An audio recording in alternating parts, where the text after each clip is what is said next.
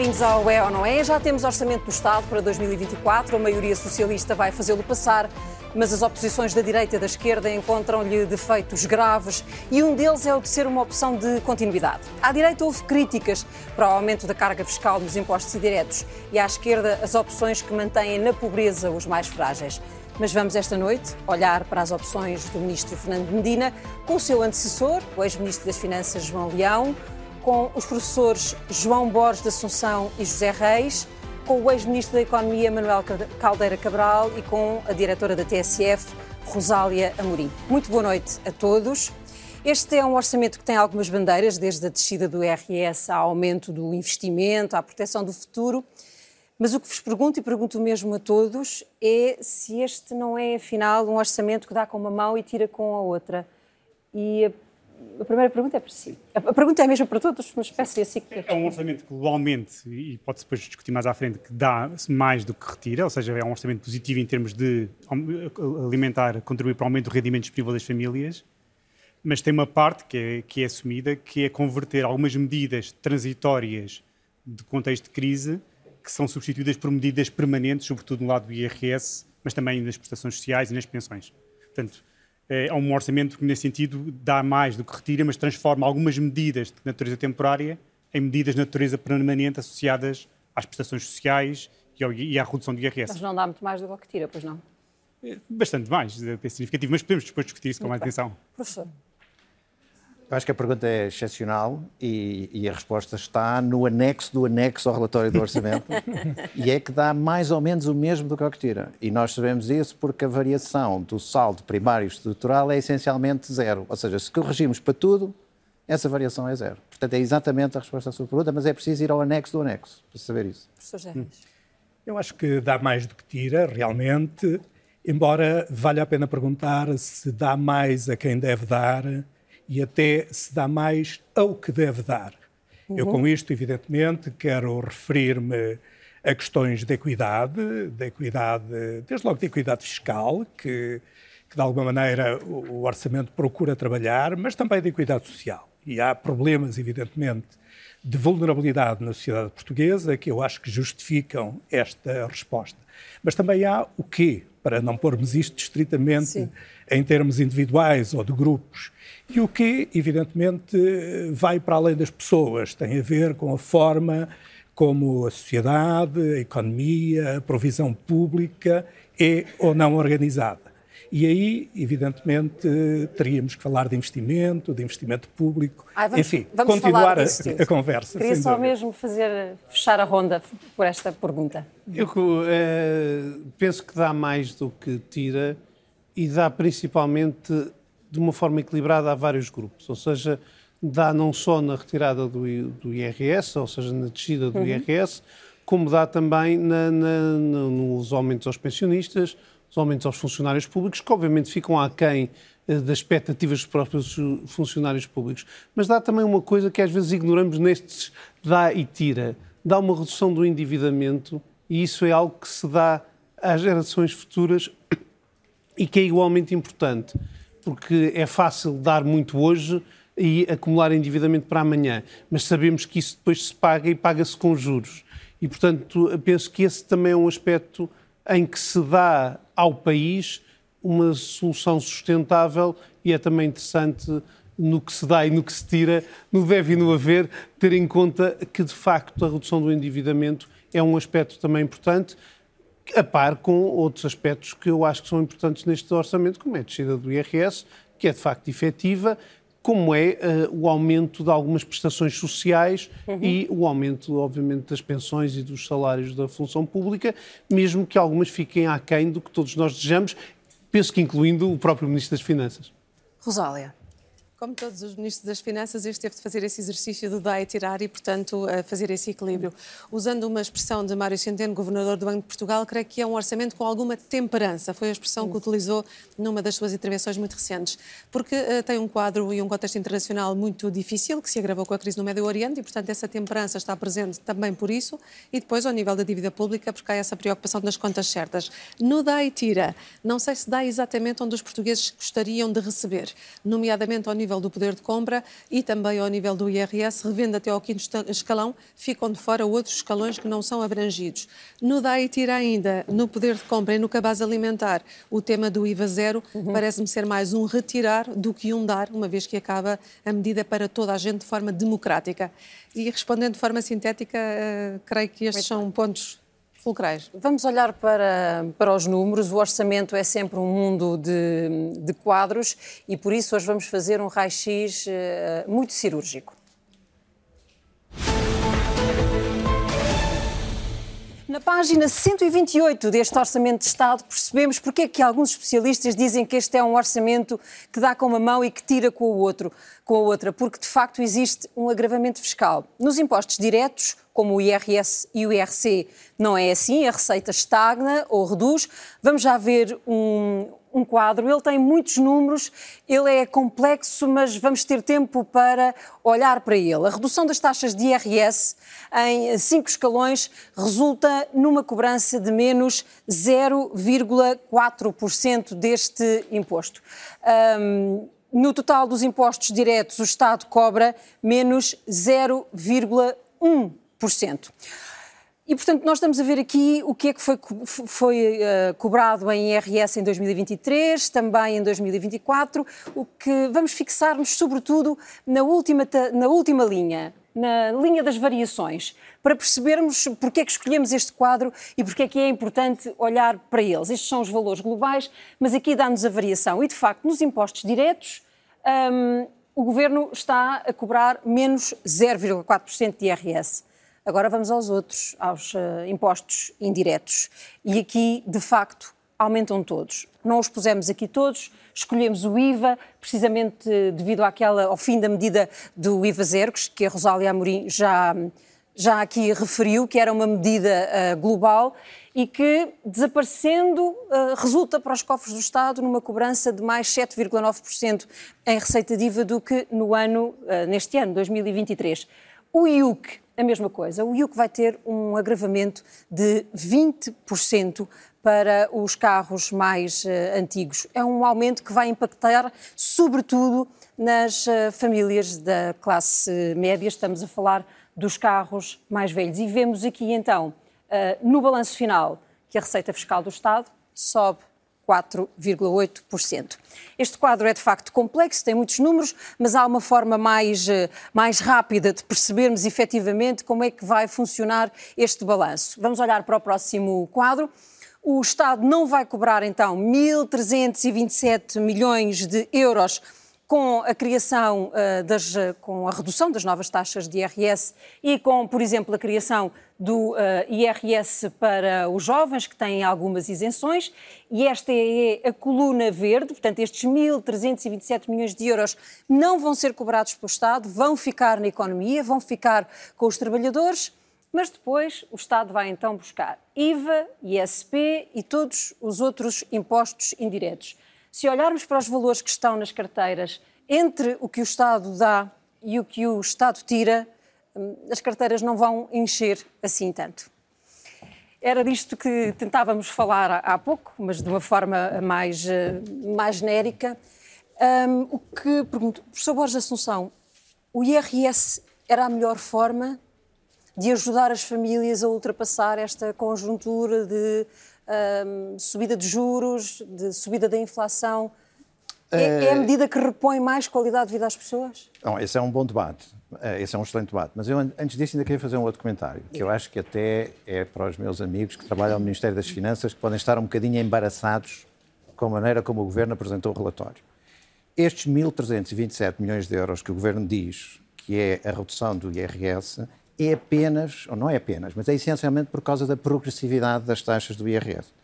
E, portanto, os meus amigos que trabalham no Ministério das Finanças estão embaraçados por o Governo não ter separado destes 1.327 o que é a mera correção relativa à inflação e que os estudantes de primeiro ano de quase todos os cursos desta área sabem que devem ser feitos, porque não se pode comparar os euros de um ano com os euros do outro, nomeadamente quando a inflação não é abaixo dos 2%. Sim que é o caso agora, uh, e, e misturou, o governo caiu na tentação de misturar essa correção da mera inflação com a descida das taxas. E, portanto, a verdadeira poupança, em termos reais, que vem do IRS, é muito mais pequena do que aquele número. E, na minha opinião, os técnicos do Ministério das Finanças sabem fazer essas contas, mas alguém não os terá autorizado a apresentar essas contas, como deveriam ter feito. Dito isso, é também bastante é, é interessante, portanto, como é, que, como é que era a melhor maneira de distribuir democraticamente pela sociedade uma redução de impostos? O candidato natural para mim seria o IVA, porque é no IVA que a percentagem do rendimento que é gasta das pessoas de rendimento mais baixo, a maior parte do dinheiro é gasto em IVA. E, portanto, o candidato natural, se fosse, se fosse um objetivo de, de redistribuir, dizer queremos redistribuir dinheiro aos portugueses, esse seria o candidato natural. Mas, Mas, o IVA é um imposto cego, a não ser que se mantenha. Nesse sentido, fosse... o IRS também é cego, não é? O IRS é cego. E é verdade que o nosso IRS, quando comparado com outros países europeus, é extraordinariamente elevado. Portanto, o que me incomoda genericamente nesta forma de apresentar o, o orçamento é a ausência de reflexão estratégica. Ou seja, o governo, este governo, já aumentou o número de escalões, já reduziu o número de escalões, já alterou as taxas de todos os escalões. E a pergunta é: e qual foi o critério? Houve algum estudo? Sabe-se de alguma reflexão sobre a qualidade? Houve alguma comparação internacional? Houve alguma.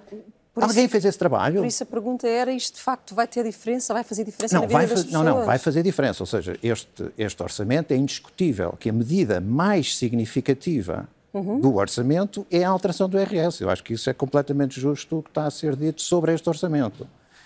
Os 1.327 milhões parecem ser um bocadinho embaraçosos para os técnicos do Ministério das Finanças, mas não para uhum. o Governo, em que nada o embaraça. Mas, uh, eh, um, e depois a questão de saber se este é o sítio certo, é um debate interessante, é um debate, é um debate que se pode ter. Uh, e, e, e, nesse sentido, quer dizer, se vimos as outras medidas grandes, eu sei que estamos a querer falar de impostos, mas as outras medidas grandes são as do costume. São os aumentos das pensões e são os aumentos dos salários na, na função, pública. pública. E essas medidas são muitíssimo maiores do que esta, do que esta, do que esta medida. Portanto, algo terá que acontecer para que o, que, o, que o saldo orçamental seja essencialmente igual de um ano para o outro. Portanto, algo, por isso a qualidade da sua primeira pergunta. Aquilo que o Governo aparentemente está a dar tem que estar a tirar noutro sítio qualquer. Nós aqui ainda não tivemos tempo de descobrir onde é que está a tirar. João Leão. É, é importante aqui mostrar que neste orçamento, em relação à questão que colocou, eh, de facto o IRS cai muito substancialmente. Se adicionarmos também o IRS jovem, chega aos 1.700 milhões de euros. Há uma componente, como disse o professor Jorge Borges, da Associação que tem a ver com a utilização, mas também se, isso não existe no IRS com a utilização dos escalões, se discutir até que ponto é que isso, mas isso também se diz na parte que a Ana falou do aumento dos impostos indiretos, ou seja, parte dos aumentos dos impostos indiretos ali reflete não só a dinâmica da economia e o aumento do consumo, mas também a mera atualização dos impostos para não se perderem o efeito da inflação. Ou seja, portanto, isso tanto entra de um lado do aumento da receita, como entra do lado quando se, quando se calcula o IRS. As minhas contas, as minhas contas assim, por alto, sem sendo uma análise mais séria, é que, olhando para o quadro das medidas políticas e retirando um pouco estes efeitos, as medidas que fazem reduzir a receita são cerca de, andam perto dos 2 mil milhões de euros entre o IRS, que é um pouco mais do que aquele por causa do IRS jovem, uhum. mais o IRC, e as medidas que Os fazem... 200 milhões de IRS jovem não estão dentro daqueles 1.327? Tem que ser okay.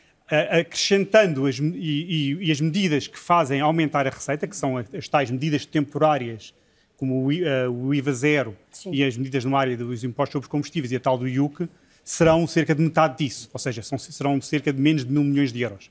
Portanto, do cômputo global, eh, eu, uh, fazendo aquilo que são a, a forma como o governo decidiu intervir com as suas medidas de política ativas, uhum. uh, reduziu receita no montante de cerca de 2 mil milhões de euros e depois com outras medidas temporárias que desaparecem, e a tal do IUC, Sim. fez aumentar a receita de mil. Portanto, como o global dá mais do que retira, nesse sentido. Na parte do IE, mas como é referido, aqui é importante também ter aqui atenção que, tão importante como a medida do IRS, também há medidas aqui muito significativas, e vale a pena falar, e perceber depois no contexto dos dois anos o que é que elas significam, medidas muito, muito, com muito peso do ponto de vista financeiro, que são as, as pensões e as prestações sociais, que também é importante referir e explicar às pessoas o que é que aconteceu no contexto destes dois anos, em que tiveram dois anos difíceis com a redução da inflação e que agora, com este orçamento e para 24, completa-se a recuperação de rendimentos para essas famílias com o aumento muito significativo das pensões. O senhor concorda com esta opção? Eu digo que a parte do IRS penso que responde a uma, a uma necessidade, uma, é uma, penso que é um consenso na sociedade portuguesa, que é o IRS que deve descer, se, se, falar, se virmos as, o que as pessoas falam, o que é discutido também no, pela, pela na, na, na, na, opinião publicada, que há um, quase um consenso geral do que IRS, mas eu reconheço que é, eu reconheço do ponto de vista técnico que é discutível se deve ser o IRS ou o IVA, porque, e para sendo o mais rigoroso possível, uhum. uh, mas eu reconheço que é isto, que é os portugueses o que pedem é mais redução do IRS e não tanto de IVA. Mas se olharmos do ponto de vista objetivo e compararmos com outros países europeus, é de facto o, o, é no IRS, Portugal, o peso do IRS no, no, no, no, rendimento das pessoas é mais baixo do que a média europeia, bastante mais baixo, mas no IVA é ao contrário. Ou seja, nós estamos a reduzir naquilo em que, já, já, em que o nosso peso já é mais baixo. Mas, é, mas corresponde, eh, de alguma forma, a uma grande vontade dos portugueses e que teve a ver com, com uma reversão de medidas que foram tomadas no tempo da Troika que fizeram aumentar muito o IRS. E, portanto, as pessoas sentem e querem essa redução do IRS. Porque têm menos percepção e também, que estão a pagar também, imposto, e, e, e também penso que é útil num, num contexto geral de, de, nós temos um problema de salários, de, de, de, manter os trabalhadores cá, os trabalhadores jovens, não só o IRS, mas em particular o IRS jovem, também é muito útil para um dos grandes desafios que, que, a, que a economia portuguesa tem, que é o desafio demográfico e, sobretudo, reter os quadros qualificados jovens. Nós temos uma enorme necessidade de tentar manter em Portugal os porque é o maior desafio que nós temos nos próximos 10, 20 anos, é o desafio da falta de trabalhadores, da falta de trabalhadores, de possibilidade de eles emigrarem e não ficarem cá, porque já há uma grande redução do número prevista da população em termos naturais, não é? Um, viu o exemplo que o Dr. Fernando Medina apresentou hoje daquele jovem que ganhava 1.100 euros, não é? Sim. Os benefícios que ele tem com a criação destas medidas que o Ministro apresentou hoje. Um, estamos a reter talento que, como perspectiva de salário de 1.100 euros, a questão é esta, que é aquele jovem não vai conseguir sequer comprar uma casa. Sim. É, a questão do, a questão, eu, eu, acho que a Ana está a colocar também um ponto numa, numa, parte muito importante, que é a questão da habitação, que é absolutamente central e não é fácil de resolver no curto prazo, é uma questão por, por, a administração demora tempo a resolver, mas é o ponto central que acho que referiu. Mas temos que pensar que cada orçamento vai dando um passo nesse sentido. E foram, foram ao longo de vários anos, até por diferentes governos, foram dando passos importantes, focando as famílias jovens, as famílias jovens com filhos. Uhum. Creches gratuitas, o IRS jovem já de 5 anos, uh, medidas mesmo na área da habitação que demoram mais tempo a concretizar há um conjunto de medidas já muito significativas e eu próprio, eu próprio identifico isto. Eu, quando vejo eu com filhos, meus filhos não pagam manuais escolares, não pagam, têm computadores de, de, de, de graça. Ou seja, há um conjunto muito significativo, alargado de medidas dirigidos aos mais jovens. E há algumas tem a ver com este problema. Só, são só medidas mesmo, porque depois na prática não existem, porque depois não há creches gratuitas suficientes para toda a gente. Portanto, quando estamos a falar destas medidas, temos de falar também da tradução Exato. Isso, isso é um ponto, elas... um ponto importante, ou seja, houve uma medida, que, e eu reconheço que ainda estava eu no, na altura no, no governo, em, em, em, que se decidiu que as creches seriam gratuitas de forma progressiva, mas uma coisa é, é a medida em que para as creches existentes torná-las gratuitas, outra coisa é conseguir haver mais lugares de creches, que acho que, é, que tem uma aposta neste certo. orçamento, ou seja, garantir que há mais lugares de creches disponíveis, gratuitos, que neste momento não estão assegurados para todos.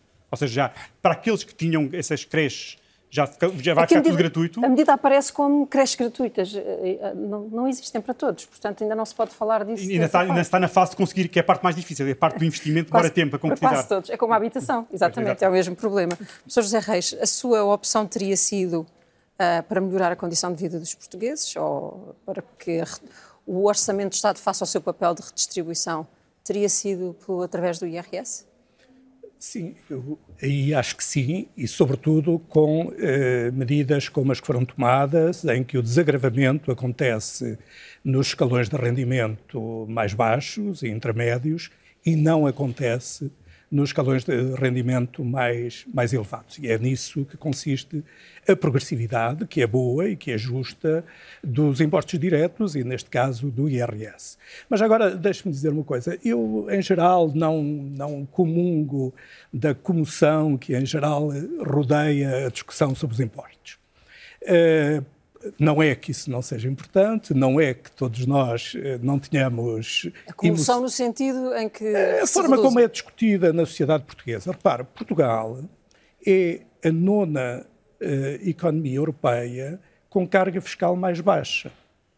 Com uma carga fiscal, tal qual ela deve ser medida, com uma carga fiscal uh, inferior à da Espanha e inferior à de variedíssimos, dos outros países que não os oito que estão, e esses oito podem imaginar quais são, são com certeza economias que têm estados sociais menos desenvolvidos.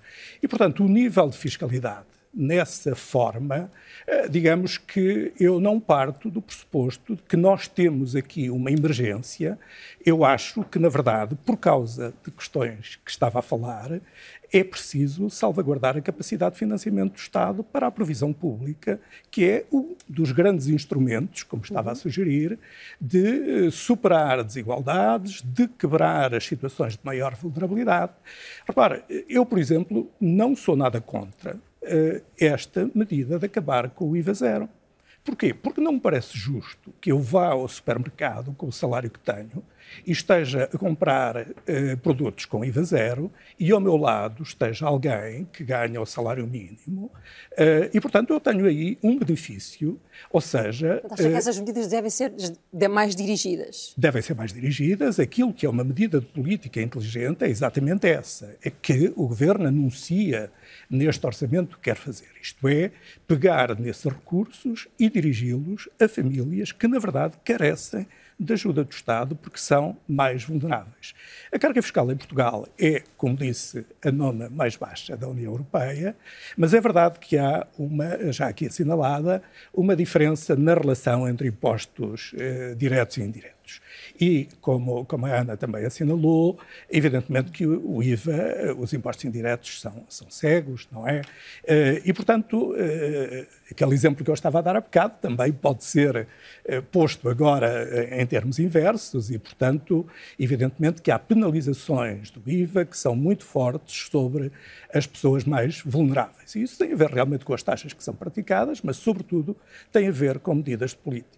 Eu não sou também contra, estava ali no quadro, uh, o IUC, aquilo que foi decidido sobre o IUC, parece-me, quer dizer, penalizar os carros mais antigos, mais poluidores, parece-me que é uma medida elementar que de, deve ser tomada. É por isso que nós precisamos de ter algum cuidado quando analisamos os números e, sobretudo, quando os analisamos em volume, como estavam ali naquele quadro. Eu costumo dizer aos meus alunos que não há nada mais enganador do que um número, pela simples razão de que ele encobre Já agora deixa-me perguntar-lhe em relação ao IUC. Esta medida surge porque o Governo está com a intenção de interromper a quantidade de incentivos que estava a pôr na, para a compra de carros menos poluentes uh, e como, de facto, a tendência de compra parece já estar a generalizar-se nesse sentido, o Governo vai retirar essa medida, por isso penaliza os mais antigos. Uh... Certamente, certamente, mas é verdade que quando temos que tomar, enfim, um, uh, um, orçamento é um conjunto de quadros e de números, mas sobretudo de, é e deve ser, de e é bem quando seja, um conjunto de opções. E há há opções de política que, evidentemente, são dilemáticas. Ou seja, era bom tomá-las todas e o seu contrário, não é?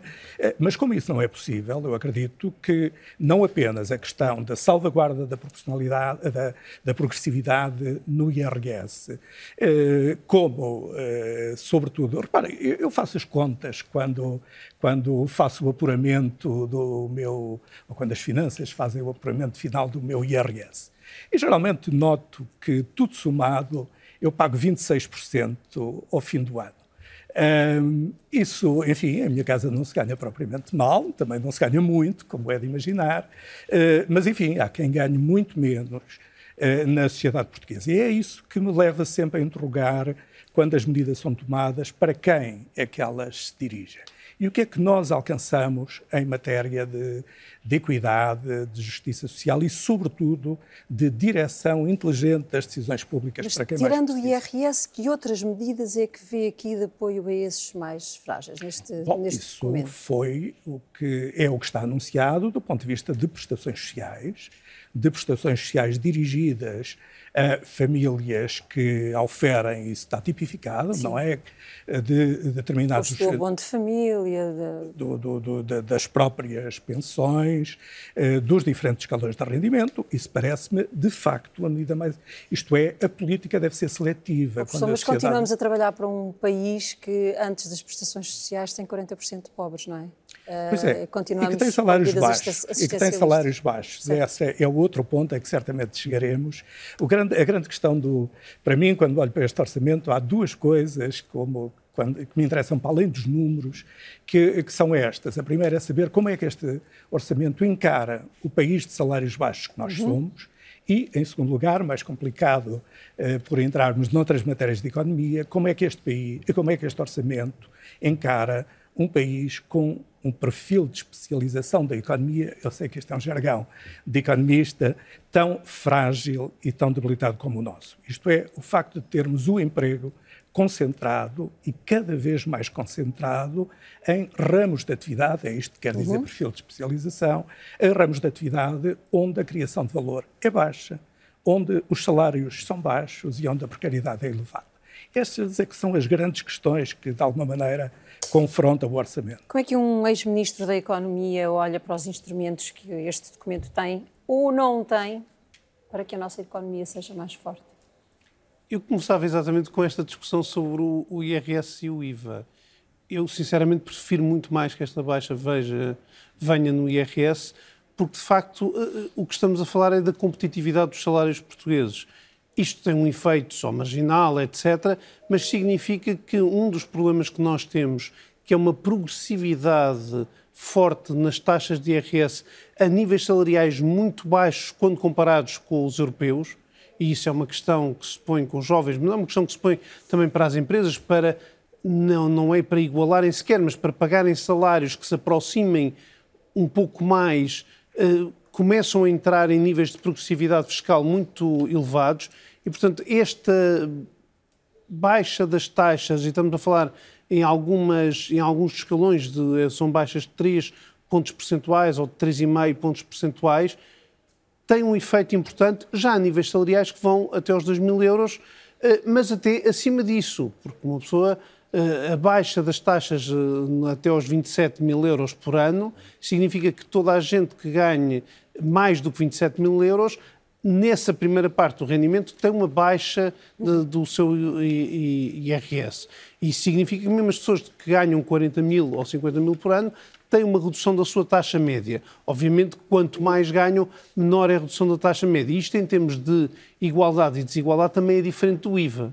Porque o IVA toda a gente uh, gasta, mesmo havendo maior proporção ao consumo das pessoas mais pobres, todos gastam proporcionalmente ao seu rendimento, talvez um bocadinho menos do que proporcionalmente mas também os mais pobres estão mais centrados nas taxas de IVA mais baixo o, o, a sua despesa. As taxas de IRS. E, portanto, a baixa, a baixa do, do IVA uh, beneficia proporcionalmente de forma igual, as baixa, a baixa do IRS, principalmente feita desta forma, beneficia proporcionalmente mais, neste caso, a classe média, mas também os de menor rendimento, os de muito menor rendimento não, mas esses estão a ser beneficiados com outro tipo de medidas e é assim que deve ser. Eu penso que esta questão de, do, do, do IVA foi importante porque tinha um duplo efeito não só atenuava nos bens de primeira necessidade o aumento dos preços, que agora já em parte se reverteu, mas uh, tinha também o efeito de tentar conter a inflação. Neste momento, havendo já uma descida da inflação, faz mais sentido uh, canalizar essa despesa fiscal que havia aí para despesa então efetiva, mas canalizada para os mais pobres, em vez de estar a gastar 70% ou 80% ou 90% dessa despesa fiscal com pessoas de classe média ou se calhar de classe média até para cima. E isso de facto eh, não era a forma mais eficaz de fazer essas políticas. O que eu vejo para a economia, eu penso que o que nós temos tido é uma alteração estrutural da economia interessante. Nós temos tido um aumento muito forte do peso das exportações no PIB temos ganho de competitividade, o país tem ganho de competitividade, não só na, na, capacidade exportadora, mas também na atração de investimento estrangeiro. Isso significa que tem havido fatores de competitividade importantes e grande parte dos apoios às empresas não estão obrigatoriamente no Orçamento de Estado, estão muito mais nos fundos de apoio ao investimento, de apoio à inovação. O Orçamento de Estado tem algumas medidas de apoio à capitalização, e eh, de incentivo ao investimento, mas eu penso que grande parte dos apoios ao investimento estão, de facto, na, na parte. Isto para dizer que não sentiu falta de apoio para o funcionamento da economia por não, parte das empresas no documento, é isso? Obviamente que senti algumas medidas. Eh, no IRC, por exemplo, com a, com a questão da, não só nesta questão do investimento, mas também com a questão da tributação autónoma, mas não há muitas medidas ao nível do IRC, isso é verdade.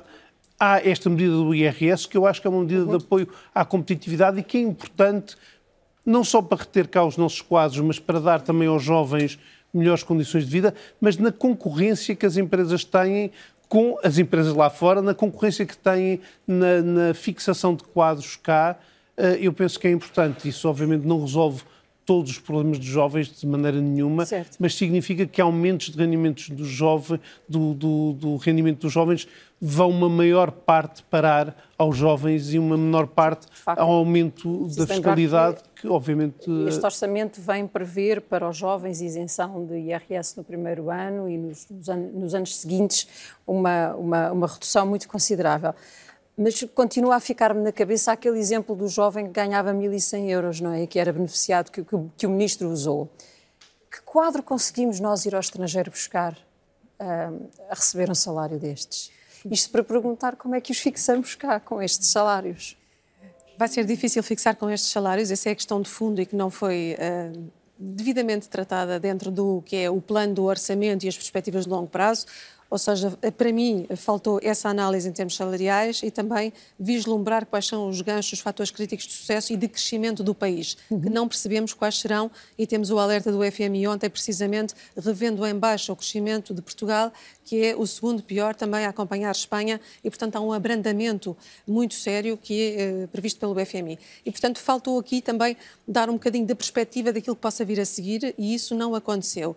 Depois, reter o talento de que falávamos aqui, traduzindo isto tudo para a vida das pessoas e para a vida dos mais jovens que nós vamos ouvindo nas televisões, no Fórum TSF, em vários, em vários fóruns, o que nos dizem todos é que não é suficiente para reter realmente um, um quadro que ganhe 1.100 euros com uma descida de IRS, porque nesse patamar o IRS que se paga ainda é também ele mais pequeno do que uhum. um patamar mais acima, e depois, por outro lado, a devolução das propinas dos 600 euros ou um abono de família de 22 euros a mais para ter uma criança em Portugal, ficar a trabalhar com 1.100 euros, ter um abono com crescimento apenas de 22 e não ter habitação acessível, não é condição para reter quadros em Portugal.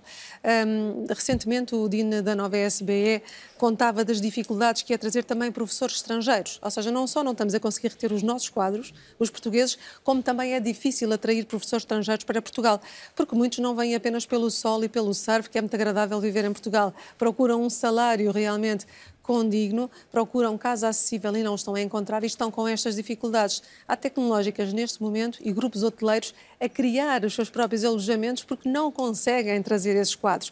Portanto, temos aqui um, problema com uma moeda com duas faces, não é? em relação aos portugueses e em relação também aos estrangeiros. E estas medidas são insuficientes desse ponto de vista da retenção. Tão bem intencionadas estão, traduzindo tudo isto para a vida das pessoas e para quem nos está a ouvir, tem filhos em casa com 20, 20 e poucos anos, não vai ser isso que os vai reter em Portugal, Sabe, não vai ser suficiente. Em relação ao IRS, há uma outra questão que ficou de fora do Orçamento de Estado, que é o IRS para os trabalhadores independentes. Um, o, Governo pretende que eles fiquem uh, equiparados a este, portanto, que beneficiem desta redução de, de, das taxas também, mas isto vai ser tratado depois. A questão é, esta, esta equiparação é para recibos verdes que tenham apenas ou, sobretudo, uma entidade patronal ou uma entidade com quem tem um relacionamento uh, profissional. É assim que se vê se há precariedade? Ou quem passa recibos verdes para várias também, também tem uma situação precária? No fundo, vai abranger apenas um grupo, pelo menos do que sabemos até Sim. agora, depois será discutido com mais detalhe, mas vai abranger apenas um grupo, tendo em conta que quem passa a receber tem muitas vezes várias entidades claro. patronais, entre aspas, trabalha para várias entidades. O caso, por exemplo, também nos mídias, dos freelancers, trabalham para muitas entidades, é o caso de advogados, médicos, enfim uma série de profissões que têm essa situação. Portanto, não acautela completamente essa, essa necessidade em termos de redução. Há uma carga fiscal muito grande sobre os recibos verdes, sem dúvida são muito penalizados. É importante esta medida, acho que é um sinal de desagravamento que é muito positivo, mas não vai resolver todas as situações e, portanto, eu espero que uh, mais adiante, eventualmente na discussão na especialidade, se possa perceber melhor também ou ir mais fundo nesta, nesta alteração. Um, já aqui se falou do excedente, não é? Aliás, eu acho que já ouvi alguns especialistas hoje dizerem que este ministro ultrapassou uh, até o Mário Centeno nessa, Mário Centeno. nessa performance. Um, uma das, uh, um dos instrumentos para estes excedentes foram as cativações. Uh, elas vão acabar. Uhum. O que é que acha disso? Eh, a medida que foi tomada implica pôr as cativações não dependentes do Ministério das Finanças, mas dependentes de cada um dos ministros setoriais. Certo. Significa que vai ser tratado também de uma forma diferente, com maior autonomia de gestão por parte dos ministros. Uh, mas queria chamar a atenção, esta redução do IRS abrange todos, pois há mecanismos de como é, que, como, é, como é que são as retenções, mas todos beneficiam da redução do IRS, quer sejam pensionistas, quer sejam trabalhadores independentes, quer sejam trabalhadores dependentes, a redução do IRS é sempre para todos, depende do nível de rendimento. E, vai, e é uma redução do IRS centrada... Mas para os trabalhadores independentes, creio que havia uh, uh, o objetivo de não é? Poderia haver aqui verdes. alguma condicionante. Sim, mas, mas eles, vão, mas eles vão beneficiar do, do, da redução geral do, do IRS, não é? Ah, sim. Mas não a e, é, e é uma redução, e é importante termos presente que é uma redução, eu, eu percebo sempre que os orçamentos são passos que são dados todos os anos, Nada, não se transforma radicalmente um país num ano. Nós sabemos que há questões estruturais que vêm de Portugal há 30, 40, 50 anos que demoram tempo a ser alteradas. Mas eu só queria dar uma atenção, porque eu, eu, eu como tenho uh, muito conhecimento também de políticos nos outros países europeus, e em relação à questão do, do, do a maior parte dos países ne, europeus estão nesta fase, nenhum deles está a tomar medidas de redução de impostos. A maior parte deles estão a, apenas a retirar as medidas extraordinárias de apoio e a tentar melhorar os déficits que são, em geral, mais, bastante mais elevados que em Portugal. Uhum. A razão por que nós temos em Portugal a capacidade para reduzir impostos é porque as finanças públicas estão numa situação de partida muito positiva. Temos, um, um, temos um Portugal dos poucos países que tem um excedente na Europa e este orçamento não prevê um aumento do excedente, prevê uma redução do excedente para o ano que vem. Ou seja, e uma das formas países... de conseguir esse excedente era ter o Ministro das Finanças a controlar toda a despesa, é? nomeadamente através do instrumento de cativações o senhor controlou uh, e fez cativações. Como é que. O que é que pensa desta, desta medida de passar a ser uma decisão de cada ministro? Eu não, eu não vejo mal, vejo, vejo como um passo que se possa dar. Nem, nem todos os orçamentos têm cativações. Os orçamentos da Câmara Municipal, das câmaras municipais não têm cativações, não têm de ter. É uma medida que acho que é um passo que se foi dado que é, que é muito inovador, que agora Portugal também está em condições financeiras diferentes do que estava há uns anos atrás. É um passo importante responsabilizar mais quem tem que gerir os orçamentos, cada um dos ministérios setoriais têm melhor conhecimento do, das dificuldades que cada um dos serviços enfrenta e onde é que podem otimizar para gastar menos de um lado e, e colocar melhor no outro. Isso pode ser um mecanismo que uh, melhora, uh, sem ter uma necessidade de, uma, de um, de um, do nível de cativações e de um controle de cativações, como havia há, cinco anos atrás, quando Portugal ainda estava em procedimento de excessivo, por exemplo. Agora estamos numa situação muito diferente. Estamos numa situação em que Portugal agora é visto como um país em que tem uma dívida em forte redução, vai sair do, do, do, país, do grupo de países mais endividados da Europa, deixa de ser um país, deixa de estar no grupo dos PICs, deixa de ser um país que, em termos de dívida, tem dívida abaixo de 100% e já muito próxima da média europeia. E, portanto, já, já é um contexto muito diferente do ponto de vista das finanças públicas, que pode ser visto com mais. Uh, com, com, com, com, pode derrapar-se mais agora, é isso? Tem-se mais tranquilidade agora a gerir um orçamento do que se tinha quando eu cheguei em 2016, em que Portugal estava sob procedimento excessivo e era uma situação, do ponto de vista financeiro, muito diferente em que... Uh... João mas o que é que acontece se em outubro, por exemplo, um ministro de uma pasta qualquer chegar ao pé do ministro das Finanças e dizer não fiz isto muito bem, acabou o dinheiro? É, é, por um lado, ele fica mais responsabilizado por isso. Ele, ele fica, fica perante o governo mais responsabilizado por gerir o orçamento já não pode desculpar-se apenas com o Ministério das Finanças. Agora é ele que tem que assumir, e isso é positivo, ele é que tem que assumir a, que é que a responsabilidade. Mas isto pode acontecer. No limite, se houver uma, razões fortes para isso, há mecanismos adicionais no Orçamento do Estado, que são ainda são as chamadas dotações provisionais do Ministério das Finanças, uhum. que podem socorrer adicionalmente os ministros que tenham dificuldades depois na sua gestão do orçamento. Ou seja, o, os orçamentos, para além dos, do, do, do, dos cativos que existem em cada ministério, que são agora geridos por cada um dos ministros, têm mecanismos que são as dotações centralizadas do Ministério das Finanças, que podem ser transferidas adicionalmente para cada um dos ministros em caso de acontecer um, uma situação de derrapagem no, no, no, orçamento. Mas se este orçamento, se este orçamento fosse seu, teria uh, dividido o poder de fazer esta gestão com os seus colegas são, do governo ou não? São decisões de, por parte do governo e eu penso que de, o governo entendeu na altura que era o momento de o fazer e, e eu penso que estamos numa situação financeira muito diferente há uns anos atrás. Mas é uma coisa que angustia? Ou... Não, não é uma coisa que me angustia. Eu acho que não é, acho que as cativações não, não têm a importância que, que, eh, claro. que, que, lhes, que, lhes, atribui. Acho que tem mais a ver com a forma como se gera, por um lado, a economia, como se faz a, a gestão da forma como se faz um equilíbrio certo entre a recuperação da economia e a gestão das finanças públicas, é muito mais decisivo e importante, eh, porque não, quando, as finanças públicas estão bem quando a economia quando e o emprego está bem. Quando as chegam é? a 70%, uh, do, do, orçamento, elas são muito importantes, não é? é o que é essencial mesmo é, é uma, uma, uma, boa gestão macroeconómica com, e estas questões que estamos aqui a falar, como é que se geram os impostos, as prestações sociais e, e uma gestão macroeconómica que também ajuda a economia a manter a confiança, a recuperar. Agora, por exemplo, Portugal no próximo ano, um desafio é que a Europa tem estado em um forte abrandamento. O FMI, como referiu, diz que a Europa vai crescer menos do que o resto do mundo e que os Estados Unidos. Portugal ainda cresce um pouco acima da média europeia. Já vai, mas quer Portugal, quer os outros países vão crescer menos do que era esperado há um tempo atrás. Mas Portugal ainda vai estar a convergir, a crescer mais que os outros. Mas como o resto do espaço europeu vai estar a crescer menos, é importante que Portugal tenha mecanismos para garantir que a desaceleração em Portugal não seja tão forte como vai acontecer nos outros países. E isso é mais importante para as finanças públicas do que as cativações. Para quem não domina a linguagem dos economistas, este anúncio do fim das cativações uh, deve ser visto como? É uma boa notícia, é uma má notícia? Não, é eu, um... eu, eu, quer dizer, em geral, as cativações é um instrumento de emergência. E, portanto, se, se está fora da situação de emergência, em geral, é má política orçamental ter cativações. Uh, o, o, problema é muito político no sentido comunicacional da palavra política, ou seja, certo. é o governo que se põe, quer pôr para satisfazer alguns grupos de interesses ou alguns aliados, põe despesa no orçamento, porque prometeu aos aliados que punha despesa no orçamento. Mas, de facto, nunca fez tensão de gastar o dinheiro e, portanto, cativa, porque precisa daquela poupança para atingir os objetivos orçamentais. Portanto, há uma parte que é fruto de uma, de uma, de uma, de uma conjuntura específica. Portanto, mas é uma má técnica e mesmo os governantes que as aplicaram sabem que é uma má técnica, mas foi mas que foi necessária. Era faz-te conta que este faz conta, e depois no Parlamento faziam que, fingiam que o dinheiro ia ser gasto e diziam que crescia porque nos mapas do orçamento estava vazio, portanto fazia-se esse número. Isso é desagradável. Aliás, voltando ao orçamento que existe, uh, ele de facto é um, é um, orçamento mais transparente do que é normal. Ou seja, uh, é mais, é mais provável que o que o Governo diz que vai gastar este ano seja gasto como está no orçamento do que em anos anteriores.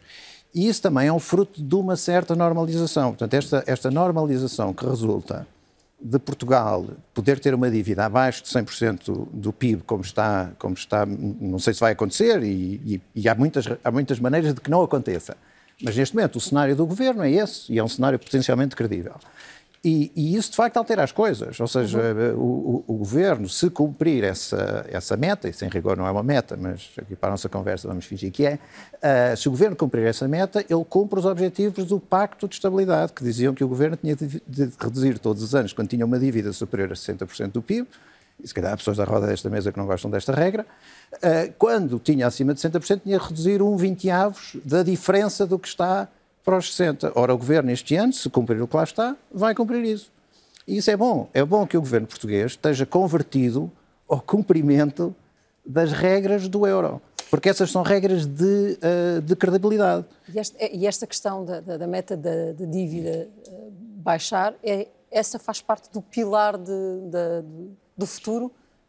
O ministro dizia que este orçamento tinha três pilares, um deles era preparar o futuro ou proteger o futuro acho que qualquer um de nós, à volta desta mesa, concorda que um Estado endividado ou demasiado endividado é um Estado inibido e que, portanto, uhum. não pode eh, desenvolver as suas tarefas devidamente. Mas também há um consenso hoje que há outros equilíbrios que têm que ser atingidos entre o objetivo de reduzir a dívida que pode ser alcançado de, de, várias maneiras e pode ser alcançado com várias velocidades. Há um outro equilíbrio a, a, a atingir entre essa finalidade e outras finalidades do orçamento, de que certamente falaremos na segunda parte.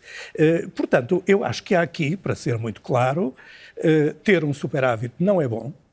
Uh, há alternativa melhor, e isso não quer dizer com falta de prudência orçamental, e ter uma redução tão drástica da dívida não é necessariamente uma qualidade. Isto é, pode haver redução da dívida, defendemos uhum. que sim, isso pode ser feito de outra maneira. Eu gostava de chamar a atenção para um ponto em concreto. Nós uh, uh, debatemos e paramos, há boas razões para isso, sempre na questão da dívida e compreendemos isso, ela foi traumática, tornou-se traumática, quando, e foi exatamente quando o Estado deixou de funcionar, não é? E quando eh, formas de emergência que destruíram a economia fizeram aumentar essa dívida. Mas gostava de chamar a atenção para este ponto. A dívida pública é a dívida pública, sabemos o que é. Mas, como sabemos, há outros indicadores macroeconómicos. Por exemplo, a dívida externa do país. A dívida externa do país é a dívida, como o nome indica, que o conjunto do país, e não apenas o Estado, o conjunto dos atores, tem perante o exterior. Se formos analisar esse indicador, e eu acho que isto é muito importante para o que estamos aqui a discutir, eh, se formos analisar esse indicador, a dívida externa do país desceu muito. Ela foi de. A dívida externa, em termos. Tec, enfim, não entrando agora em tecnicidades, ela foi da ordem dos 100 e picos por cento do PIB ali por 2012, porventura, e é hoje, eh, não direi com rigor o número, mas é da ordem dos 80 e tal por cento. 80 e tal por cento é com certeza muito, mas é muito menos que os 100 por cento. O que é que significa este desendividamento do país, não do Estado, não só do Estado, do país perante o exterior? Significa alguma coisa para a nossa política económica? Eu acho que deve significar.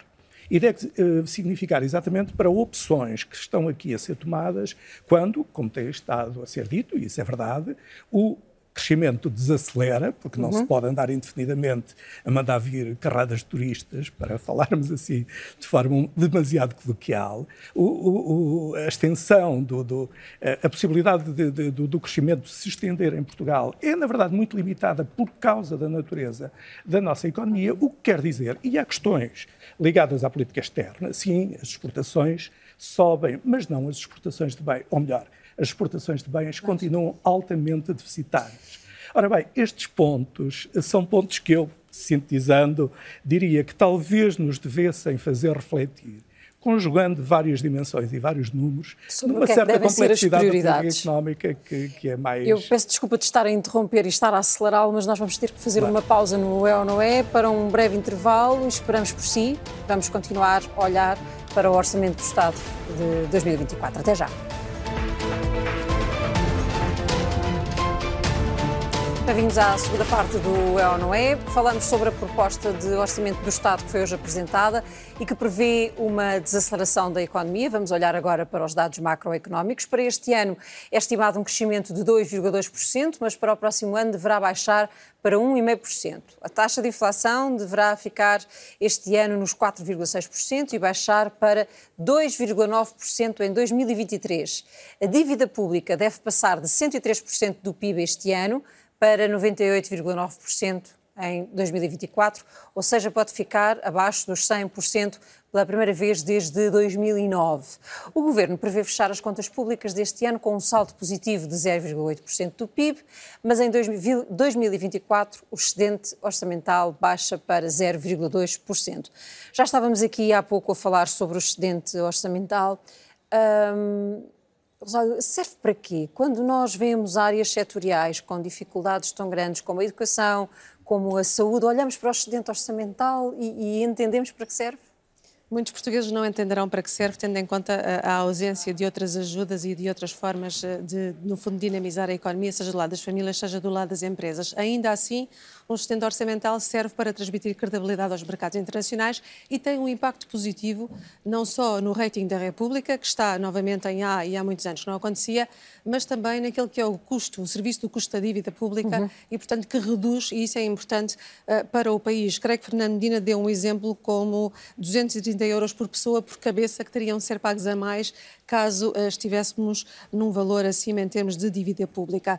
Este, este excedente pode ser utilizado para este contexto, portanto, credibilidade, rating internacional e a posição de Portugal mais forte junto dos mercados internacionais, e depois tem outra utilidade que Fernando Medina hoje deu a conhecer, que é, no fundo, vir aqui alimentar um fundo de investimento para dar continuidade à rampa de lançamento de crescimento que o PRR supostamente vai lançar, porque ainda não lançou, ainda está muito atrasado, uhum. mas que supostamente vai lançar. E, portanto, este fundo de investimento dará continuidade, ou seja, não há uma quebra, não há um fosso entre o PRR e os anos seguintes, para que o crescimento da economia possa ter aqui alguma almofada.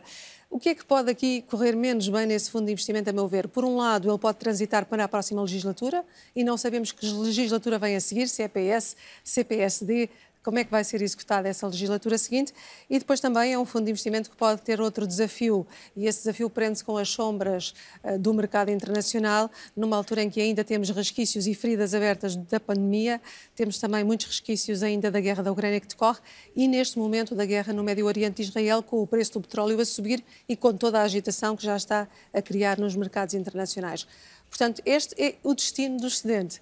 Agora, a forma como ele vai ser realmente executado depois no dia a dia na economia através deste fundo de investimento, eh, é preciso que o contexto ajude e é preciso que haja um seguimento em termos de política de governo que vem a seguir. Do ponto de vista da segurança social, há também um reforço das contribuições para a segurança social. Parece-me importante, ainda que Portugal tenha hoje mais trabalhadores a descontar, por um lado, para a receita fiscal e, por outro, para a segurança social, há um equilíbrio que nós sabemos que é preciso fazer de trás, que não é só deste ano, e que tem aqui também uma, chamemos lá almofada, para simplificar a linguagem, que é importante para os próximos uh, reformados da, da, sociedade portuguesa que venham a ter acesso a esse fundo precisamente. O Ministro destacava, de facto, eh, essa questão de que temos hoje muito mais pessoas a trabalhar do que tínhamos nos últimos anos. Mostra que a economia tem conseguido, apesar de tudo, criar postos de trabalho. A questão é, e vamos então falar de salários, por favor, um, ehm, a qualidade dos postos de trabalho que vão sendo uh, criados em Portugal. Como é que damos o salto desta, desta situação em que há tantos portugueses que, apesar de estarem empregados, são pobres? São pobres e muitos a recorrer a ajudas sociais e de instituições como o Banco Alimentar e têm o seu emprego e precisam de estar na fila para recorrer a essas ajudas. Temos um problema de salários baixos em Portugal e de criação de, de, de emprego precisamente em áreas como o turismo, em que o salário é tradicionalmente baixo, e em áreas como a agricultura, e vemos quantos imigrantes temos em Portugal, nomeadamente no Alentejo, a desempenhar essas funções. Portanto, é uma economia que transitou muito do, da indústria e do, do setor primário para serviços, sobretudo, uhum. e esses serviços hoje em dia não têm um valor bem pago em muitos dos casos. Não vamos falar de consultoria, tecnologia, informática, isso é um Sim. mundo à parte, mas, mas os salários não têm eh, crescido por esse, por esse desenvolvimento da economia, por essa competitividade. E enquanto a competitividade da economia portuguesa não for melhorada, não vamos conseguir reter e aumentar salários. A retenção dos quadros, que falávamos há pouco, e dos nossos jovens, só vai acontecer quando compararem o salário em Portugal com o que vão ganhar em Espanha, em França ou no Reino Unido e a diferença não for tão gritante. Enquanto for tão gritante, mais do dobro, não vai bastar ter outras condições eh, em Portugal, ou ter a família em Portugal, ou aquilo que se falam sempre os estrangeiros, que é o bom tempo e algum apoio social e até um setor público da saúde que vai dando resposta dentro das limitações. Portanto, o fator competitividade... Os apreciam também o regime que existe para não residentes, que também não vai ser mexido neste Também, exato. Estado, é? Mas há um fator de competitividade e de produtividade por resolver e aqui deixa-me dizer que eu julgo que faltou uma palavra mais importante para as empresas nesta conferência de imprensa do Sr. Ministro das Finanças, porque foram cinco minutos dedicados às empresas pouquíssimo tempo, com apenas um, uma medida de incentivo à capitalização, que temos vindo a ouvir todos os anos falar, mas também tem dado poucos resultados, e em termos de IRC não mexeu absolutamente nada. Numa altura em que as empresas precisam de incentivar e criar exportação, crescer na exportação, fazer investimentos e fazer a modernização tecnológica, porque a inteligência artificial está aí. Isso não vai parar, essa realidade. Aliás, o Sr. Ministro uh, da Economia, quando era Manuel Caldeira Cabral, fez o território todo com a bandeira da indústria 4.0, a revolução 4.0, e isso não vai parar. Esses investimentos têm de ser feitos e vi muito poucas medidas. Cinco minutos numa conferência de imprensa dedicada apenas às empresas pareceu-me manifestamente pouco. Gostava que complementasse esta opinião da. Eu complementava a dois níveis. Em primeiro lugar, contesto completamente que o tipo de emprego que seja a criar em Portugal seja principalmente emprego de baixa qualificação ou de baixa mas é, qualidade. É, Quando se vê o número, número de empregos que mais cresceram, foi empregos de licenciados. E quando se vê os setores que estão a crescer nas exportações, são setores como o setor automóvel, são setores como a exportação de produtos de, de, precisão, etc. São setores como os setores, por exemplo, das exportações das TIC, que tiveram um crescimento brutal nos últimos anos. Só nesses setores foram empregos mais de 100 mil pessoas, se tivermos em conta as startups e as tecnológicas portuguesas e uh, os centros de, de tecnológicos que vieram para Portugal de, de, de desenvolvimento de tecnologia. E, portanto, há uma economia em transição, há uma economia em muitos aspectos até bastante dual, mas há uma economia que criou mais de 600 mil empregos de licenciados. Portanto, a ideia, nós estamos a ter cerca de 50 mil licenciados a sair das universidades todos os anos e só estamos a criar 60, ah, estamos a criar mais empregos para licenciados. É verdade que têm entrado alguns licenciados, é verdade que quando iniciámos este período havia muitos licenciados no desemprego, sim, o que significa que têm saído também alguns licenciados, mas nós não estamos numa situação de bandada, pelo contrário. O ano passado tivemos 117 mil pessoas a entrar em Portugal e 30 mil a sair. E, portanto, nessas 117 mil pessoas havia mais licenciados do que nas 30 mil a sair. E, portanto, não estamos propriamente, eh, em muitos aspectos, obviamente, com estes abrandamentos da economia, estes números vão mudar e temos que estar atentos. E esta questão da competitividade salarial é uma questão que se coloca e é real. Mas não estamos propriamente numa situação uh, tão aguda como isso. Nos apoios às empresas, Ou sim, seja, é não, verdade. Não podemos ter o um Ministro da Economia hoje a dizer lá fora venham investir em Portugal porque pagamos pouco.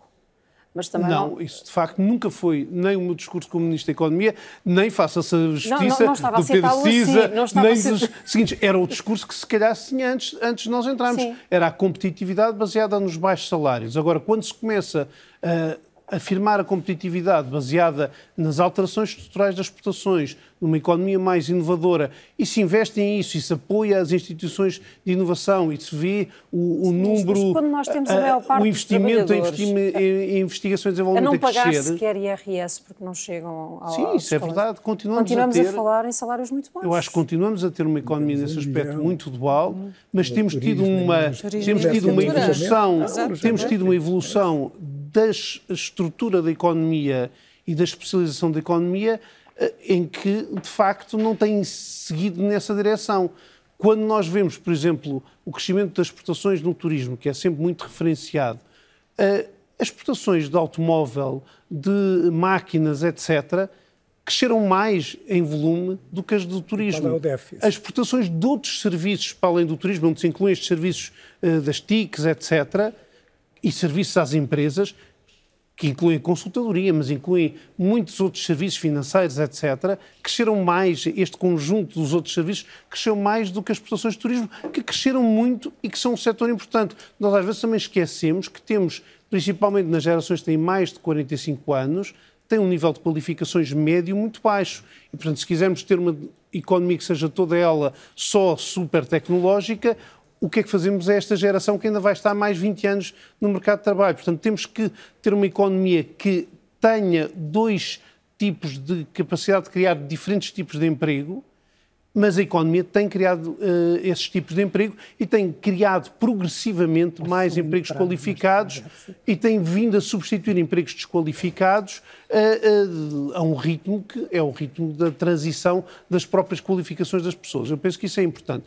Penso que este, este orçamento tem algumas medidas, por exemplo, para as startups, tem algumas medidas para, e para essas empresas tecnológicas, por exemplo, nas stock options, são coisas complicadas se calhar estar aqui a explicar, tem na tributação autónoma também, mas não tem nem uma descida generalizada do IRC, que é pedida por muitas empresas. É às vezes eh, exagerado também eh, o efeito que isso tem na competitividade. É diferente o efeito que isso pode ter eh, no investimento, na rentabilidade dos capitais. Isso é uma, uma questão diferente. Não tem, não tem, tem sido tem, a linha deste na... governo, o que não quer dizer que eu acho que a desoneração dos fatores de produção é importante e acho que deve ser importante para o trabalho, e se calhar hoje em dia mais centrado no trabalho, mas deve-se ter em atenção também uh, no, no, no, na tributação do capital. Tem havido algumas medidas para as empresas que investem não... e que se capitalizam. Se são suficientes, eu penso que qualquer ministro da Economia lhe dirá, dirá que não, que não. Uh, e eu próprio também ainda... diria que gostaria de mais, mas ficou com vontade de intervir na parte do, do país a duas velocidades. Não é, não é que eu não gostasse de acompanhar o Manuel Caldeira Cabral eh, nesta sua forma de apresentação, que tem seguramente fundamento, eh, mas como é evidente, a realidade é complexa e nós podemos olhar para ela de muitos lados. Eh, e claro, e temos os nossos, e privilegiamos uns uma perspectiva outros outra, uh, e evidentemente que situações pontuais, dinâmicas, Eh, concretas há muitas, e quem sou eu para as negar, mas há uma coisa que se chama, digamos assim, a globalidade do nosso sistema de emprego, desculpem também o jargão. A começar pela questão dos salários. Deixem-me fazer aqui uma pequena homenagem insuspeita à CIP.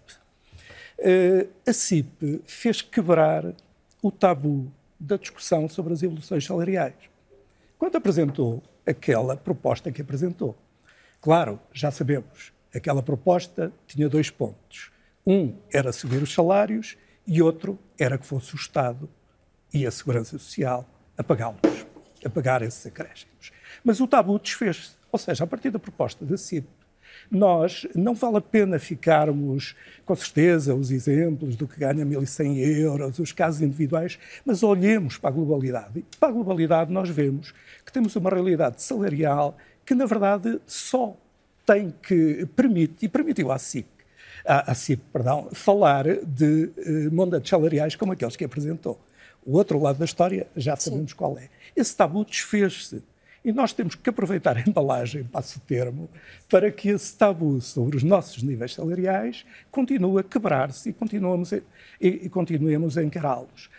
Deixem-me olhar para o sistema de emprego. Enfim, eu parto de uma velha teoria, digamos assim, que é a seguinte: um, enfim, o grande mecanismo de coesão social, de inclusão social, que as sociedades desenvolvidas descobriram a seguir à Segunda Guerra Mundial, se quiserem a expressão que os capitalismos desenvolvidos descobriram a seguir à Segunda Guerra Mundial, foi realmente o sistema de emprego. E foi toda a lógica associada ao trabalho, que não é apenas o salário direto, uhum. é o uhum. salário indireto, são as políticas sociais de que estamos aqui a falar. Ora bem, esse mecanismo em Portugal tem que se confrontar, holisticamente falando, com um sistema de emprego que pode comportar, evidentemente, claro que comporta, Manuel Caldeira Cabral conhece bem a realidade, portanto, aquilo que diz tem fundamento, não sou eu que lhe nego, mas reparem, há contas fáceis de fazer. Se nós pegarmos nos 4 eh, milhões e tal, quase 5 milhões, de trabalhadores uh, assalariados, uh, no, de trabalhadores por conta outra, e se fizermos as contas para o início dos anos 2000, ou finais do século passado, nós íamos, porventura, encontrar mais de 50% desse emprego em setores que tinham produtividade superior à média. Se fizermos as contas para hoje, nós vamos encontrar 60 e tal por cento, quase 70, de emprego de trabalhadores em setores cuja produtividade média uh, é, não é abaixo, cuja produtividade não é abaixo da média, é abaixo de 0,9 da média. Isto diz-nos muito sobre o sistema de emprego. Quantos é que trabalham hoje no comércio e no alojamento? Um milhão e tal. Onde é que, sim, de acordo, há os casos apontados, mas onde é que aumentou eh, de forma muito sistemática o emprego? Nesses setores. Estas duas realidades são incontornáveis, parecem-me a mim, para uma história que é sempre uhum. complexa, evidentemente.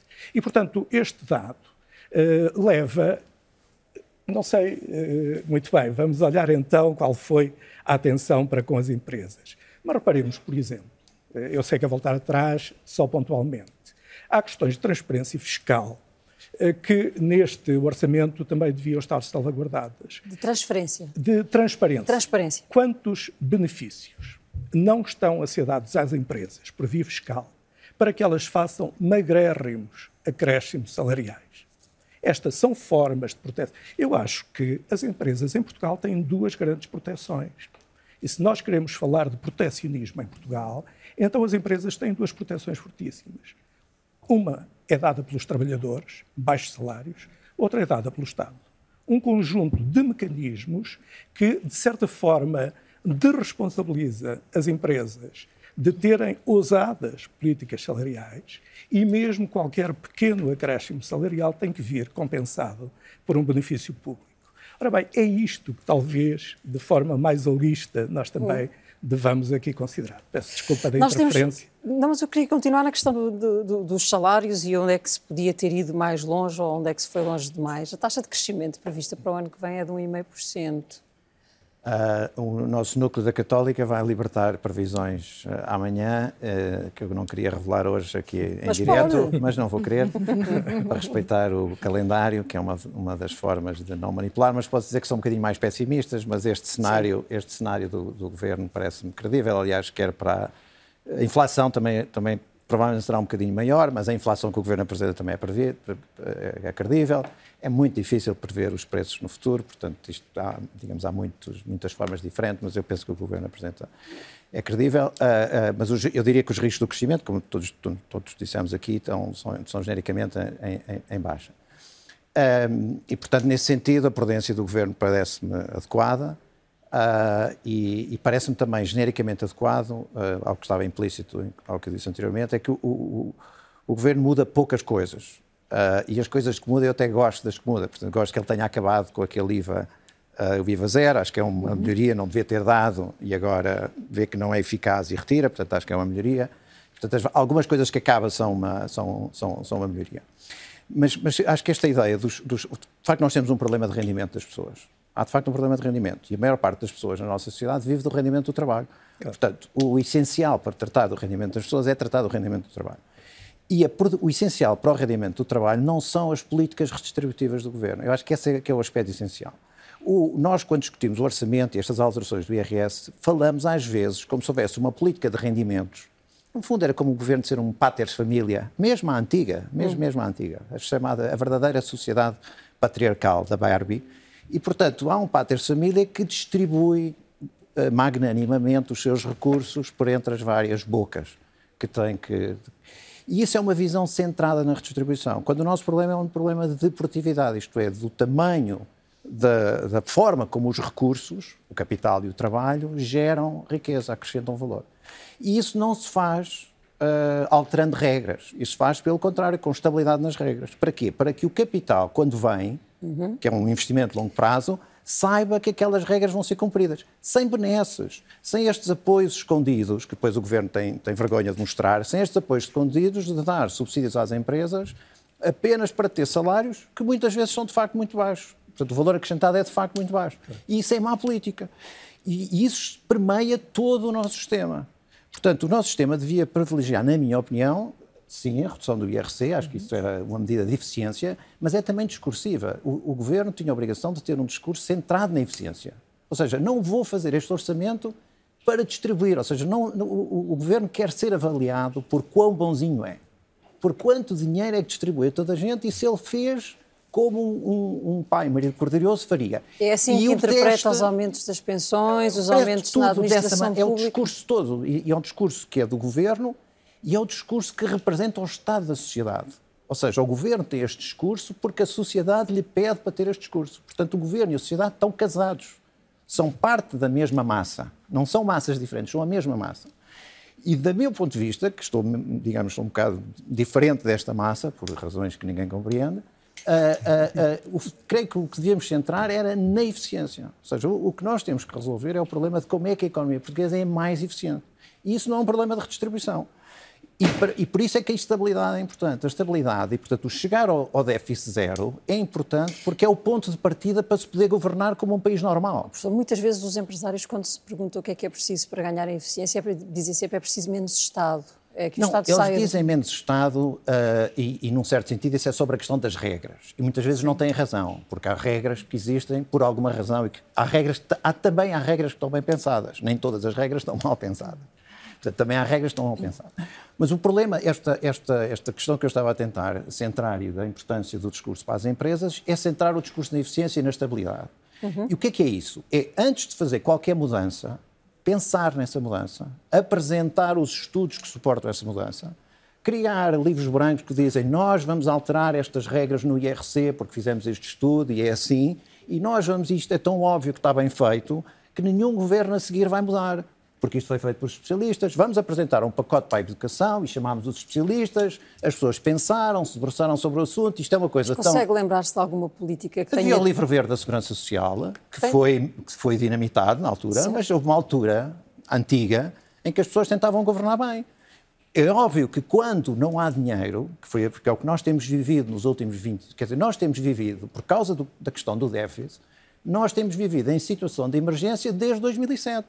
Portanto, desde 2007 que os governos não têm tempo a pensar, porque, porque a ausência de dinheiro condiciona tudo. Portanto, não, portanto, este governo, este orçamento, nesse sentido, a boa notícia, o que eu acho é que muda pouco. Muda poucas coisas. E isso é a parte positiva. Depois, no discurso, é um discurso, é um discurso centrado na redistribuição. Certo. E, portanto, não é um discurso virado para o futuro, para o que é preciso construir, como é, como é que é possível que a sociedade seja mais próspera. Não é um discurso centrado na prosperidade. É um, é um discurso centrado sobre como é que eu vou dar dinheiro a quem para que essas pessoas não fiquem tão mal como estão agora. E, portanto, isso não. E, e, e, como o governo está sempre a mudar regras, nós sabemos, nós, aliás, sabemos que as regras que o governo. Algumas dos. O, o governo gera isto como se fosse um programa de passageiro frequente de uma companhia aérea. Portanto, dá uns estímulos, dá umas promoções e toda a gente sabe que as promoções que o governo pôs no, pôs no orçamento vai mudar no ano que vem.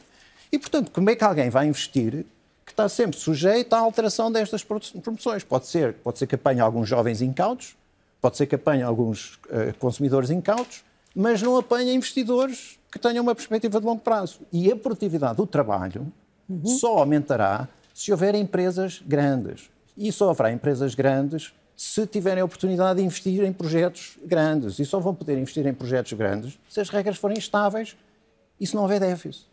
Portanto, a, a estabilidade macroeconómica é essencial para que o governo possa cumprir as suas promessas. E as promessas de estabilidade viradas para o futuro, viradas para, para o, o aumento da produtividade da economia, é o que nós não ouvimos no governo. Só ouvimos o discurso da redistribuição, do que eu dei a cada um. E isso é para mim, para uma pessoa mas, estranha mas, como eu, é bastante deprimente, questão... porque, é uma, porque, porque, porque ainda é uma ideia de que eu de que é o governo a redistribuir. E isso depois alimenta o pedido das empresas. Depois as empresas já dizem, ah, esse é o critério, esse é o teu critério. E então eu entanto, também sou pobrezinho. Também... E, no entanto, se o mais importante para a estabilidade é, de facto, uh, sair do déficit, de facto, isso o Governo apresentou. E apresentou, apresentou em 2023 Exatamente. um saldo positivo, propõe para 2024 e nesse aspecto, eu acho que isso é positivo e o Governo está a fazer e é inesperado, é até inesperado. É até inesperado como é que o Governo quis fazer isso. E portanto é extraordinário como é que na nossa sociedade com uma base, o Governo quis é? fazer isso e fez. Eu, por acaso, acho, acho, que há uma dimensão, eu percebo que, é, que o, o contas públicas equilibradas é muito importante para a estabilidade, ter a dívida controlada é muito importante, mas as razões porque fazem aumentar o, o, o, PIB de forma, a economia de forma estrutural não são apenas no orçamento. Há os, os fundos claro. estruturais, há medidas, há estratégias que o governo vai tomando em infraestruturas, mais na educação, certo, na certo, ciência, certo. etc. Mas aqui estamos Mas a falar do orçamento. Chamar agora, no orçamento, há, uma, há necessariamente, e sobretudo depois de dois anos muito traumáticos com a inflação, há necessariamente aqui uma atenção especial sobre a parte dos rendimentos e, nesse sentido, sobre a aplica de rendimentos, que eu percebo que, que das questões que coloca. Mas eu acho que é importante chamar a atenção aqui, muito importante, que é os países, quando vem a inflação em 2022, uma parte importante da população, apesar da economia estar bem, perdeu o rendimento por causa da inflação. Em 23, uma parte importante recuperou o rendimento. O que este orçamento faz e equaciona e mostra é que a partir de 24 a generalidade da população recupera o rendimento totalmente face ao efeito da inflação. Vai ficar com um rendimento em termos reais mais altos do que tinha antes da guerra da Ucrânia, quando surgiu a inflação muito elevada. Isto se o privado... Só, só para perceber, os salários do setor, o salário mínimo vai aumentar 23%, mas mesmo se tivermos a inflação, aumenta 6% face a 21%, que foi quando, antes da inflação subir. Os salários do setor privado vão aumentar em termos reais em 24, o restante, com a previsão, e se for em linha com o que está esperado, face ao efeito da inflação. As pensões, que recuperaram já este ano, este ano as pensões aumentaram 8%, a inflação foi foi de, vai ser cerca de 5, recuperaram 3% em termos reais, mas ainda estavam abaixo do, de, de 21. A partir de 24, com o aumento das pensões de 6 e, e mais de 6% e a inflação nos 3, vai fazer com que as, as, próprias pensões fiquem muito acima, fiquem um pouco acima do que eram antes da inflação. Portanto, aumentam em termos reais e compensam o efeito da inflação. Depois há outras medidas também importantes. Vou dar um exemplo. Para os mais desnecessitados, o RSI aumenta mais de 10% para os mais pobres para, para, para os, para os uh, pensionistas mais pobres. O, o, o, complemento social para idosos, que é muito importante para os, para os pensionistas pobres, aumenta cerca de 15%. Os abonos de família, que são muito importantes, aumentam para, para as famílias mais pobres, aumentam cerca de 25% a 30%.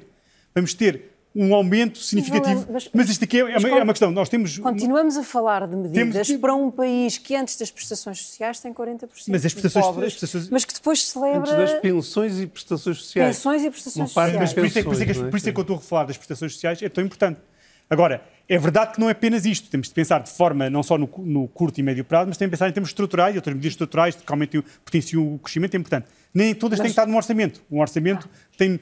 Muitas delas têm que passar por estratégias definidas que não devem ser definidas num orçamento. O orçamento depois concretiza o envelope financeiro para elas mas são estratégias importantes na área da ciência, da educação, da, do, da competitividade das empresas, que são estratégias muito importantes e o orçamento depois tem que dar o envelope financeiro necessário e concretização dessas estratégias. A estratégia de ciência mas e de inovação... Mas o orçamento de Estado é um instrumento para o crescimento do país, ou é, devia é, ser. É, não, é um crescimento para, uh, por um lado, para, tem a ver com, com, com, com, com um conjunto de medidas do governo, tem a ver também com o rendimento das pessoas, porque uma parte importante das pessoas vive de rendimentos que são assegurados pelo governo, nas quer as uhum. prestações, quer as prestações sociais, aos próprios funcionários públicos que vivem de rendimentos de trabalho, depois há o nível geral de impostos que afeta toda a população e desse, dessa forma afeta o rendimento. O que é importante é que Portugal, por ser um país que vinha de contas públicas equilibradas desde antes da pandemia e mesmo depois da pandemia chegou, foi o primeiro que conseguiu equilibrar as contas públicas, conseguiu ter espaço para conseguir assegurar que em 24 a generalidade da população já vai ter um rendimento que compensou os efeitos da inflação.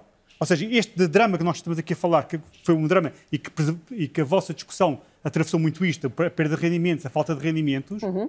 é um drama que no próximo ano, quando estivermos a discutir o Orçamento de Estado, já vai ser menos pesado do que este ano, porque as pessoas já, não, já estão com o seu rendimento real em forte crescimento.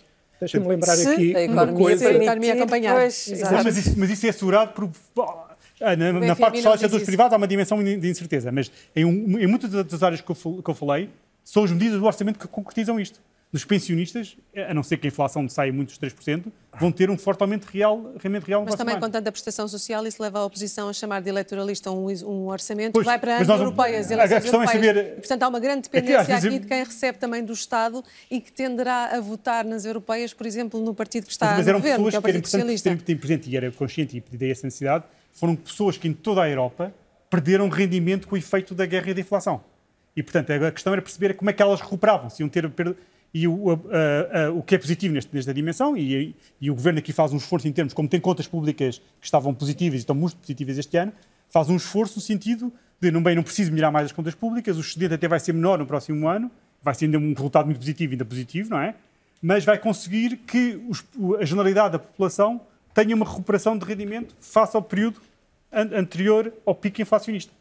E isso é um sinal positivo, não é? Ou seja, eu não estou a dizer que, que se vai ser. Uh... Seria se em paralelo não, eh, não estivesse a acontecer uma degradação de serviços públicos, de que esta população mais frágil depende muito, como a saúde e. Isso são outras questões que são importantes também ter. É a mesma questão, é do mesmo não, país. Não, mas há, mas há, falar, verbas, é? há verbas previstas, eu, eu acho que são questões muito importantes perceber as, as questões que estão colocadas, mas há. Agora, ao nível do investimento público, não é por falta de dinheiro. É, o investimento público é algo que nós temos o maior pacote financeiro que existe entre o PRR, o, Portugal 2030, o Portugal. O, maior pacote financeiro que o país já, já, já, já há, há décadas não tinha tanto montante, tanto financiamento para investir investimento público. O desafio do investimento público é como é que se faz a recuperação e a concretização dos bons investimentos num curto espaço de tempo. Não é fácil executar o investimento público. Por experiência, sei, são coisas que demoram tempo a executar e a pôr um terreno. Uh, o, o, mesmo ao nível dos serviços, se nós formos ver, o número de, o número de funcionários da administração pública já, já ultrapassou o período anterior à Troika. Uh, o, agora é uma questão de ir melhorando e afinando com, com estratégias na área digital, com, com estratégias nas diferentes áreas, conseguir assegurar que os, que os serviços públicos vão melhorando. Mas não diria que é por falta de trabalhadores nem por falta de financiamento para o investimento fica mais difícil ainda perceber, por exemplo, o que é que está a acontecer na educação, mas para isso teria de vos convidar para outro debate, porque da educação e da saúde, coisa. porque esgotámos, esgotámos o tempo para esta conversa. Muito Agradeço bem. aos cinco que nos tenham ajudado a olhar para o orçamento do Estado uh, nestas poucas horas. Uh, que tivemos para olhar para um documento que é sempre tão complexo. Obrigada a todos, boa noite. Fica por aqui o É ou Não É. Volta na próxima semana com o Carlos Daniel. Desejo-lhe uma boa noite.